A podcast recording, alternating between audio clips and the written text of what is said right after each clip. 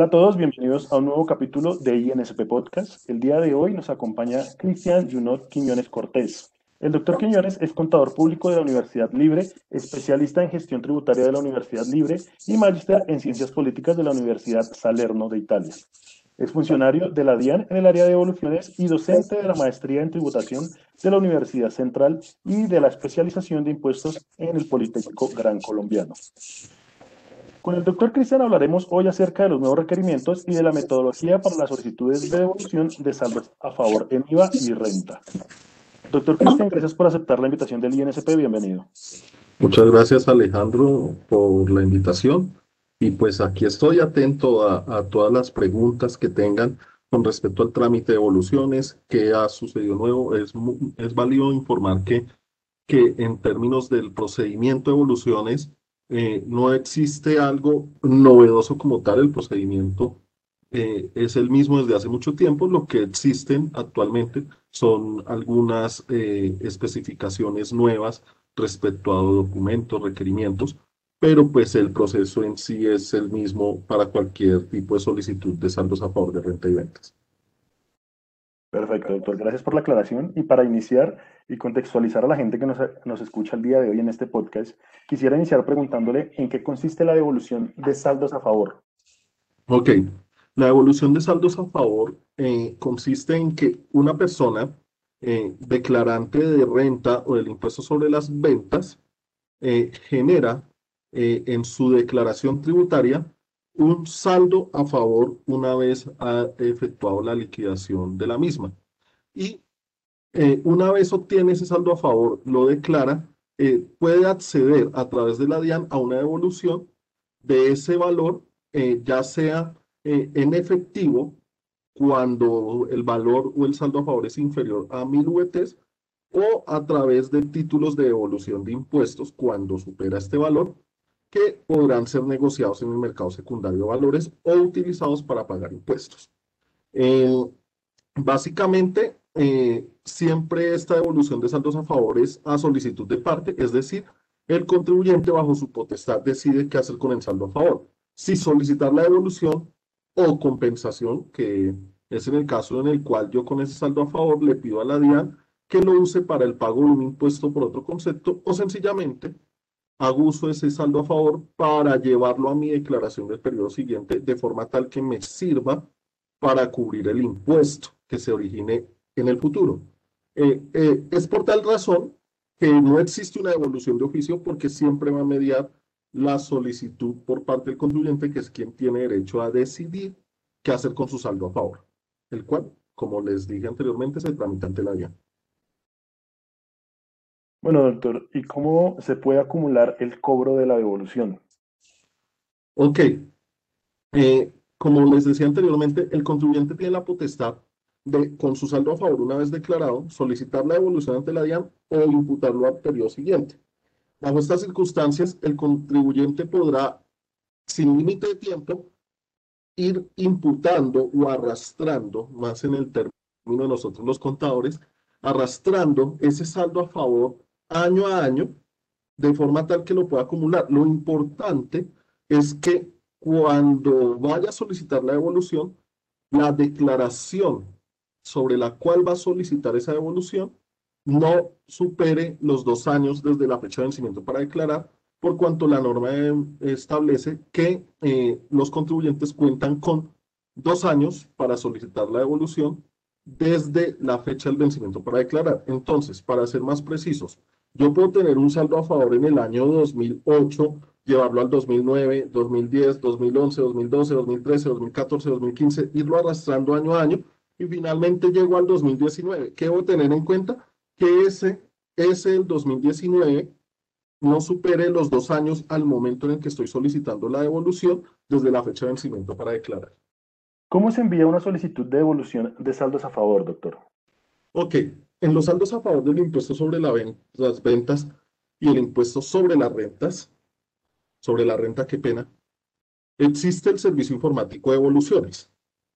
Servicio Informático de Evoluciones de la DIAN funciona en la URL devolución.dian.gov.co. Este es el mecanismo único mediante el cual los contribuyentes podrán solicitar sus devoluciones de saldo a favor en la renta y en el impuesto sobre las ventas.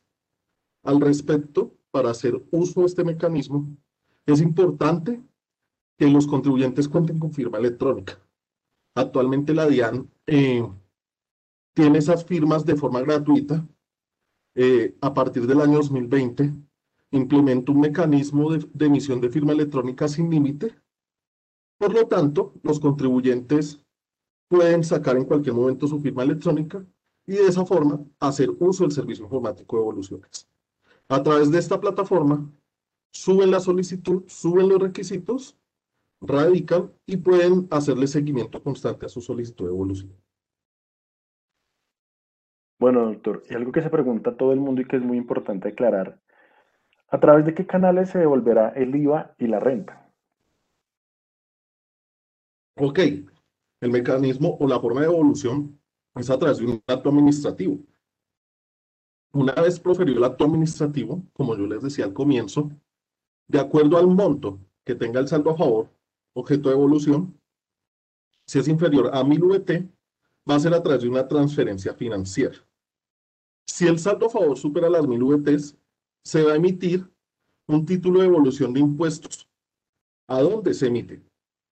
Al banco de la, de la certificación bancaria que el contribuyente anexa al momento o apunta al momento de solicitar la evolución. Entonces, es decir, o cómo funciona esto de los TIS. El contribuyente solicita su devolución y al momento de que solicita la devolución, anexa una certificación del Banco de Vivienda, por ejemplo.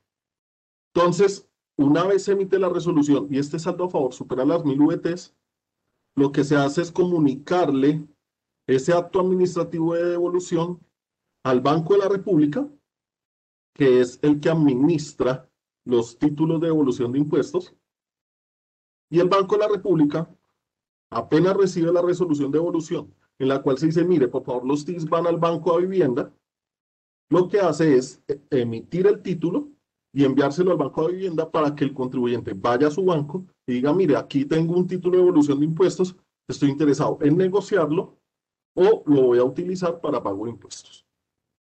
Así es que se efectúa el mecanismo de evolución. Bueno, doctor, y entonces, ¿cuáles son los requisitos que deben cumplirse para tramitar la solicitud de evolución abreviada? Eh, bueno, hay que tener en cuenta que la devolución abreviada ya no existe. La devolución abreviada fue derogada por el decreto 807 de 2020 y a su vez mm, la Corte Constitucional declaró la inexequibilidad de este decreto 807, pero estableció que no se generaba la reviviscencia de las normas que habían sido derogadas con el 807. Es decir, el decreto 535, que era el que tenía el mecanismo de evolución abreviada. Siendo así, bajo, bajo estas circunstancias, la evolución abreviada solamente tuvo vigencia hasta el 19 de junio de 2020 y tuvo un mes más adicional para los que habían tenido un amisorio, es decir, 19 de julio de 2020. Ese fue el último día que se recibieron solicitudes de evolución bajo el mecanismo abreviado. ¿Qué pasa? A partir de ese momento empieza a regir lo que conocemos con la, como la devolución automática, que no tiene límite de tiempo y es para siempre. La devolución automática venía en la ley 2010 de 2019 y se reglamentó con el decreto 963 de 2020. Entonces no vamos a hablar de devolución abreviada, sino vamos a hablar de devolución automática, porque la devolución abreviada ya no existe. La devolución automática, ¿quiénes pueden acceder? Pueden acceder a aquellos solicitantes de saldos a favor de renta y ventas que cumplan con dos requisitos. El primero, que no representen riesgo alto de acuerdo al sistema único de perfilamiento de riesgos de la DIAN. Y el segundo, que más del 85% de sus impuestos descontables en el caso de ventas o de costos y gastos en el caso de renta estén soportados bajo el sistema de facturación electrónica con validación previa. Esos son los dos requisitos. Si el contribuyente cumple esos requisitos, va a tener su devolución en un término máximo de 15 días hábiles. Ahora, ¿qué se debe tener en cuenta? Que esto es una devolución automática, no una compensación automática. Por lo tanto, los contribuyentes no pueden tener deudas, porque el estatuto tributario establece que cuando, eh, siempre que se tramite una solicitud de devolución, la DIAN debe verificar antes de devolver si tiene deudas para compensárselas.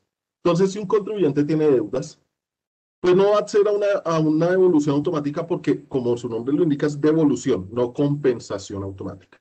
Entonces, esos son los parámetros que se deben tener en cuenta para acceder a este mecanismo. Perfecto, doctor. Entonces, aclarar, llevamos para un año donde esta no está en vigencia y no se tramita. Ok, sí, así es. Perfecto, doctor. Entonces, continuando, ¿en qué caso se suspende una solicitud de devolución y o compensación automática de saldos a favor? Las devoluciones automáticas no tienen eh, suspensión, porque como su nombre lo indica, es automática. Entonces, si yo cumplo con los requisitos, que es, como les decía, no tener deudas porque es una devolución automática, no compensación, soy riesgo bajo y aparte cumple el 85% de impuestos descontables en IVA o costos y, o costos y gastos en renta, esa devolución no pasa por el factor humano. Es decir, nunca llega un funcionario de la. El sistema, mediante un análisis de inteligencia artificial y demás, emite el acto administrativo. Y por, en consecuencia, no va a haber una suspensión de términos en una devolución automática. Sí lo hay en las ordinarias, sea, las que no cumplen con los requisitos para ser automática. Y se suspende cuando dentro del término que tienen para resolver una solicitud de devolución la que puede ser de 20, 30 o 50 días, según los casos, eh, se detecta que existen algunas inconsistencias, como por ejemplo, en el caso de renta, que las retenciones que está solicitando el contribuyente de saldo a favor no fueron practicadas. O en el IVA, que los impuestos descontables que está relacionando el contribuyente no son procedentes. Entonces va a haber una suspensión que involucra una investigación más de fondo por parte del área de fiscalización de la DIAN y esa suspensión es de máximo 90 días hábiles. Bueno, doctor, otro tema muy importante que la gente está muy interesada en conocer es el tema de todo lo que nos ha generado esta pandemia del COVID-19. Por eso también quisiera preguntarle, ¿cómo es el trámite de solicitud de evolución de los bienes exentos por el COVID-19? Ok, aquí hay que hablar inicialmente el decreto ley 551 y el decreto ley 438-2020. Estos decretos establecieron unos artículos, unos bienes en calidad de exentos porque son necesarios para cubrir todo lo que se deriva de la pandemia. En general son artículos médicos. Eh, entonces, se fija la exención, pero en estos decretos se establece que esos bienes exentos no tenían derecho a devolución. Posteriormente, el 31 de diciembre de 2020, la ley 2069, que es la conocida como la ley de emprendimiento, establece que los saldos a favor que se hubiesen generado una aplicación de esos decretos, que inicialmente decían que no tenían derecho a evolución, a partir de ese momento ya tenían derecho a evolución, y esa evolución la pueden tramitar mientras permanezca vigente la emergencia sanitaria.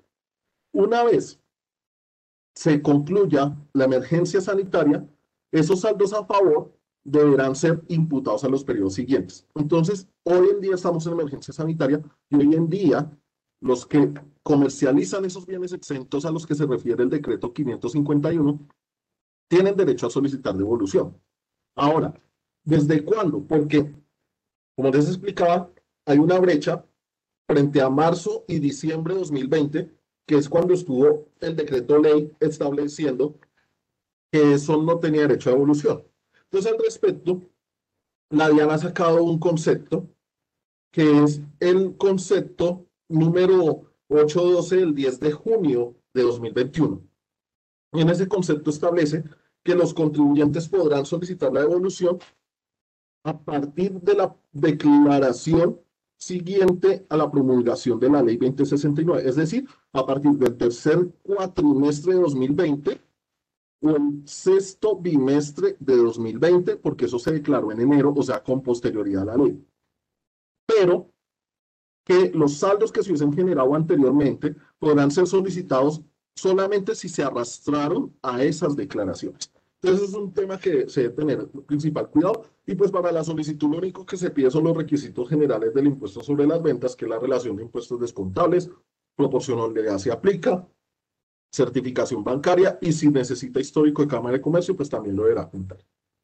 Eh, y la certificación de ajuste a cero, que son como los requisitos generales que deben tener todas las, todas las solicitudes del impuesto sobre las ventas. Importante recordar que esta solicitud de devolución va a estar vigente mientras permanezca vigente la emergencia sanitaria. Una vez eh, concluya la emergencia sanitaria, ya no podrán solicitar los saldos a favor.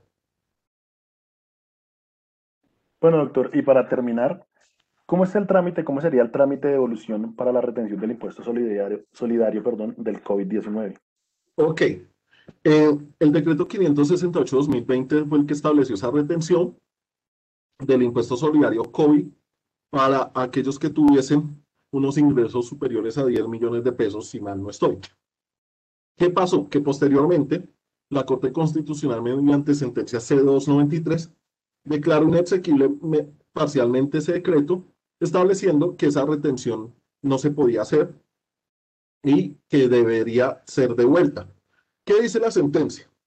Dice que los, para acceder a la devolución de esa retención, o mejor dicho, el tratamiento que se le dará a esa retención es como anticipo del impuesto de renta del año 2020 que las personas naturales van a declarar ahorita a partir de julio de este año.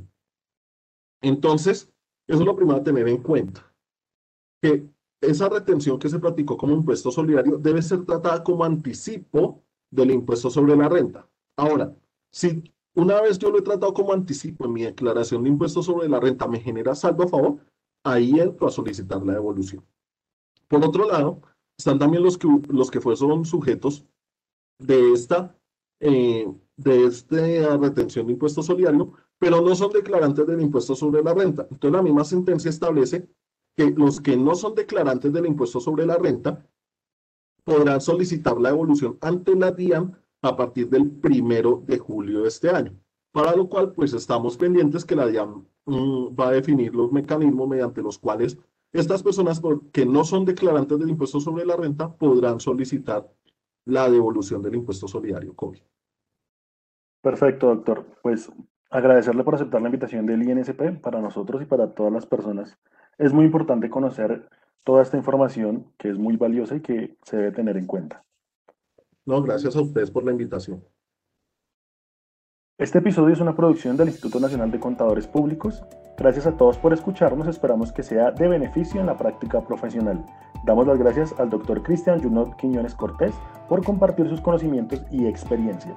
Los invitamos a disfrutar de este y otros contenidos de interés en www.insp.org.co y en nuestra cuenta oficial de Spotify. Mi nombre es Alejandro Archila, hasta una próxima oportunidad.